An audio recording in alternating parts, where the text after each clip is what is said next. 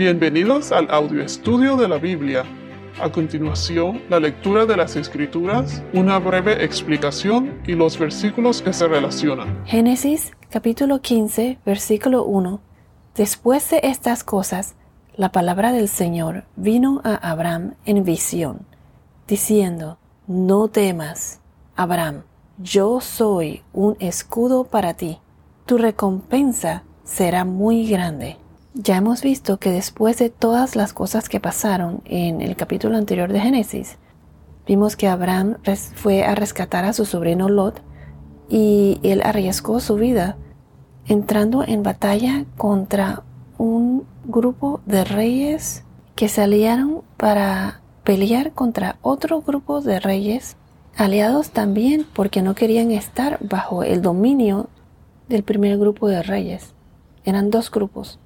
Dios le dio la victoria y su sobrino Lot fue rescatado. Él en ese entonces estaba viviendo en Sodoma. Por lo tanto, todo Sodoma se salvó, pues porque Lot estaba viviendo ahí y fue rescatado también. ¿Y qué pasó después? Todos esos reyes fueron a visitar a Abraham, entre ellos Melquisedec, que ya lo mencionamos, y le trajo pan y vino a Abraham. Y aquí nos enseñan que Melquisedec era una figura de Jesús, y esto no es coincidencia, que fue lo que Jesús llevó a sus discípulos en la cena, en la última cena en el Nuevo Testamento, pan y vino.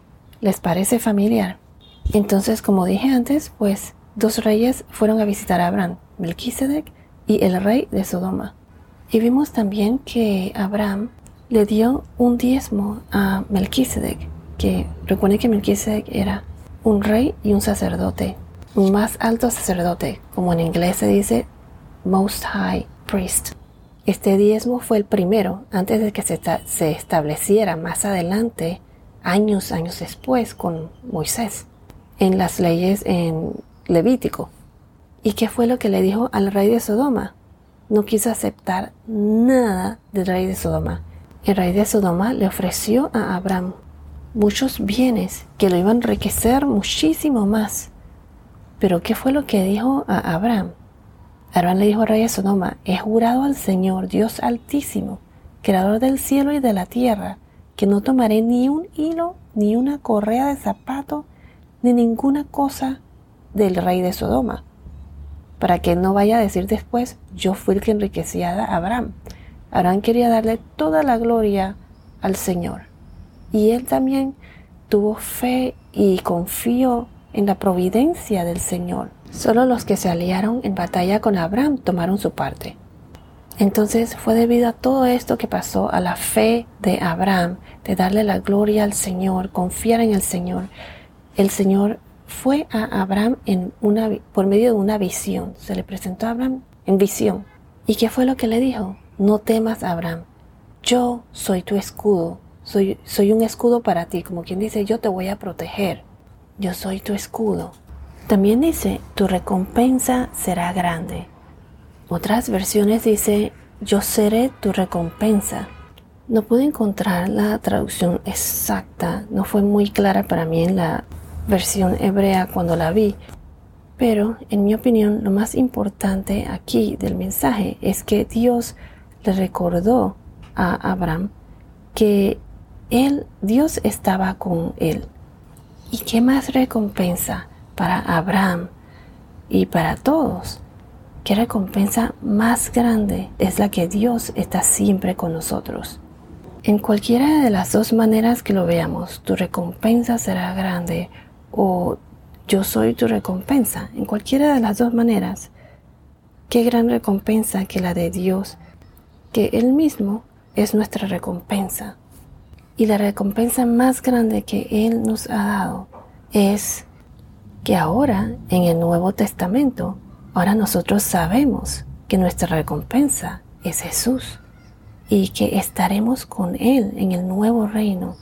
Y en el Antiguo Testamento, ¿qué recompensa más grande que el de estar o ser acogido por Dios?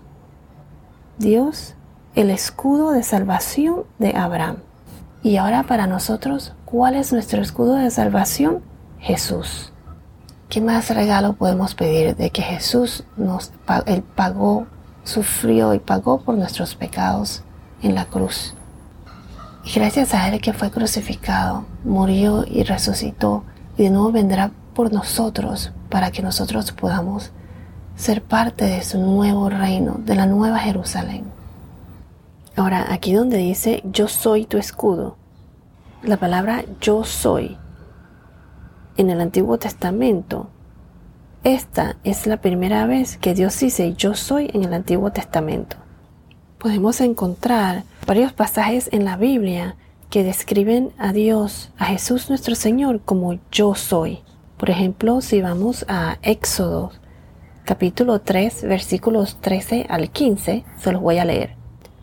Entonces Moisés dijo a Dios, si voy a los israelitas y les digo, el Dios de sus padres me ha enviado a ustedes, tal vez me digan, ¿cuál es su nombre?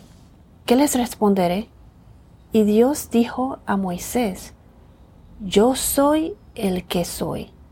Y añadió, Así dirás a los israelitas, Yo soy, me ha enviado a ustedes. Dijo además Dios a Moisés, Así dirás a los israelitas, El Señor, el Dios de sus padres, el Dios de Abraham, el Dios de Isaac y el Dios de Jacob, me ha enviado a ustedes. Este es mi nombre para siempre, y con él se hará memoria de mí de generación en generación. La declaración yo soy viene del verbo hebreo ser o existir. Con esto, Dios declaró que Él es autoexistente, eterno, inmutable, o sea que no cambia. Jesús es el mismo hoy, ayer, hoy, mañana y siempre. Él es autosuficiente, no necesita nada. Él está presente. O sea, Dios siempre había estado presente y siempre estaría presente con su pueblo, dispuesto a intervenir a su favor. Fíjense que el nombre de Dios se consideraba tan santo que no se podía pronunciar en voz alta y ni siquiera escribirse completamente. El nombre de Dios, Yahvé, que proviene de yo soy el que soy y se escribe con las letras Y, H, V, H. En hebreo se le llama Yod, E, Vav, E. No tiene vocales, solo son consonantes. No se podía ni pronunciar. Se dice que Dios está presente en cada aliento que tomamos. Y también se dice que la pronunciación de esas consonantes suena al sonido de que hacemos cuando inhalamos y exhalamos. Algo así. ¿Será que sonará como eh, en Génesis 2 cuando Dios formó al hombre? Cuando, que, en donde dice que Él sopló en su nariz el aliento de vida y fue el hombre un ser viviente. Ese soplo de Dios. No sé por qué me recuerda a este pasaje. Esto es en Génesis 2. Bueno, regresando al tema, el nombre de Dios, yo soy el que soy, siempre evoca la memoria de los eventos registrados en Éxodo, de este Dios fiel y prodigioso que está presente con su pueblo y muestra su poder en su nombre. Si vamos a Juan capítulo 8 versículo 58, Juan 8 58, Jesús se identificó como parte de Dios cuando dijo, ciertamente les aseguro que antes de que Abraham naciera, yo soy. ¿Y qué pasó cuando Jesús dijo eso? Pues los judíos reconocieron esta referencia a Dios y no les gustó. Quisieron apedrear a Jesús por blasfemia. Jesús es completamente Dios, así que esto no era ninguna blasfemia. Como Dios, Él no fue creado, sino que existe por sí mismo. Si vamos a, a Colosenses capítulo 1, versículo 17, Colosenses 1, 17 nos dice, y Él, refiriéndose a Dios, y Él es antes de todas las cosas y en Él todas las cosas permanecen. O sea, Dios es autoexistente. Aquí mismo en la Biblia lo dice. Entonces, regresando al versículo 1, así como Él dijo, yo soy tu escudo, también en el Nuevo Testamento, Él dijo, yo soy la luz del mundo. En el Evangelio de San Juan, Él dice, yo soy la puerta. Si alguno entra por mí, será salvo. Y entrará y saldrá y hallará pasto. Esto es en Juan 10, 9. En Juan capítulo 10, versículo 12 dice, yo soy la luz del mundo. En Juan capítulo 11, versículo 25, 26, yo soy la resurrección de la vida. El que cree en mí, aunque muera, vivirá, y todo el que vive y cree en mí no morirá. Capítulo 14, versículo 6, yo soy el camino, la verdad y la vida. En el capítulo 15, versículo 1, yo soy la vid verdadera y mi Padre es el viñador. En Apocalipsis capítulo 1 versículo 8, yo soy el alfa y la omega, el que es y el que y que era y que ha de venir, el todopoderoso. Dios prometió proteger a Abraham y él nos protege también a nosotros, los creyentes. ¿Y qué más le dice el Señor a Abraham? Yo soy un escudo para ti. Primero no temas y después yo soy un escudo para ti. Entonces, como lo dice en Deuteronomio capítulo 33, versículo 29, Deuteronomio 33, 29, dice, Dichoso tú, Israel, quien como tú, pueblo salvado por el Señor, Él es escudo de tu ayuda y espada de tu gloria. Tus enemigos simularán someterse ante ti y tú pisotearás sus lugares altos. Mira que aquí dice, Él es escudo de tu ayuda. O sea, Dios te protege. Dios promete defender a Abraham y Él es su escudo. Si vamos a Salmos capítulo 3 versículo 3, Salmos 3.3 nos dice, pero tú, oh Señor, eres escudo en derredor mío, mi gloria y el que levanta mi cabeza. Este es el salmo de David cuando huía de su hijo Absalón, que es parte de una oración de la mañana de confianza en Dios. Entonces dice, tú eres escudo, tú me proteges. Salmos 84, capítulo 84, versículo 11. Salmos 84, 11 dice, porque sol y escudo es el Señor Dios. Gracia y gloria da el Señor Nada bueno niega a los que andan en integridad. Si vamos a Salmo 119, versículo 14, Salmos 119, 114, dice, Tú eres mi escondedero y mi escudo, en tu palabra espero. Entonces cuando Dios le dice, yo soy tu escudo, Dios lo protege de sus enemigos, así como Cristo es el escudo de su pueblo, de los que creen en Él los que tienen fe en Jesús nuestro Señor, Dios. Jesús los protege contra todos sus enemigos espirituales, del pecado, de Satanás y el mundo. Todo esto basado en la fe. Por eso se le llama el escudo, el escudo de la fe. En Efesios capítulo 6, versículo 16. Efesios 6, 16 nos habla de la armadura de Dios Aquí nos dice que nos vistamos con la armadura de Dios. ¿Y que forma parte de una armadura?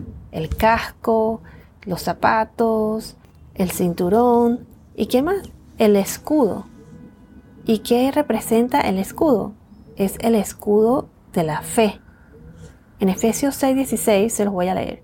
Sobre todo, tomen el escudo de la fe con el que podrán apagar todos los dardos encendidos del maligno. Nosotros somos atacados día a día por Satanás, por todas esas tentaciones que tenemos diariamente, día a día. Recuerden que nuestra naturaleza es pecadora. Es por eso que debemos vestirnos con la armadura de Dios, utilizar el escudo, el escudo de la fe. Con fe no tendremos miedo. La fe nos ayuda a superar cualquier miedo. ¿Por qué? Porque Dios está con nosotros. Él es omnipotente, todopoderoso, y Satanás lo sabe, y también sabe que su tiempo está contado. Los creyentes, los que desarrollan esa fe en Dios, somos salvos, y gracias a que Jesús pagó por nuestros pecados, tendremos vida eterna vida eterna en el nuevo reino de Dios, en la nueva Jerusalén. Si conoces a alguien que no conoce mucho la palabra y quiere saber más de Jesús, guíalos, háblale de Jesús o reúnete con esa persona o un grupo de personas para estudiar la Biblia y compartir la palabra. Es como cuando uno dice, mira, esta persona es mi mejor amiga. Y entonces ¿Cómo se vuelve esta persona tu mejor amiga? Entre más la trato, más la conozco. Entre más tiempo paso con esa persona, más lo conozco. Entre más tiempo estás en la palabra, más conoces a Dios. Escúchalo, escúchalo por medio de la palabra. La relación se vuelve más estrecha, más fuerte al pasar más tiempo con Dios. La Biblia nos dice todo lo que ha pasado, pero también nos dice lo que está por venir. Y no es algo para asustarse, sino que es un mensaje que nos da esperanza. Esperanza para todos los que escogemos estar con Dios.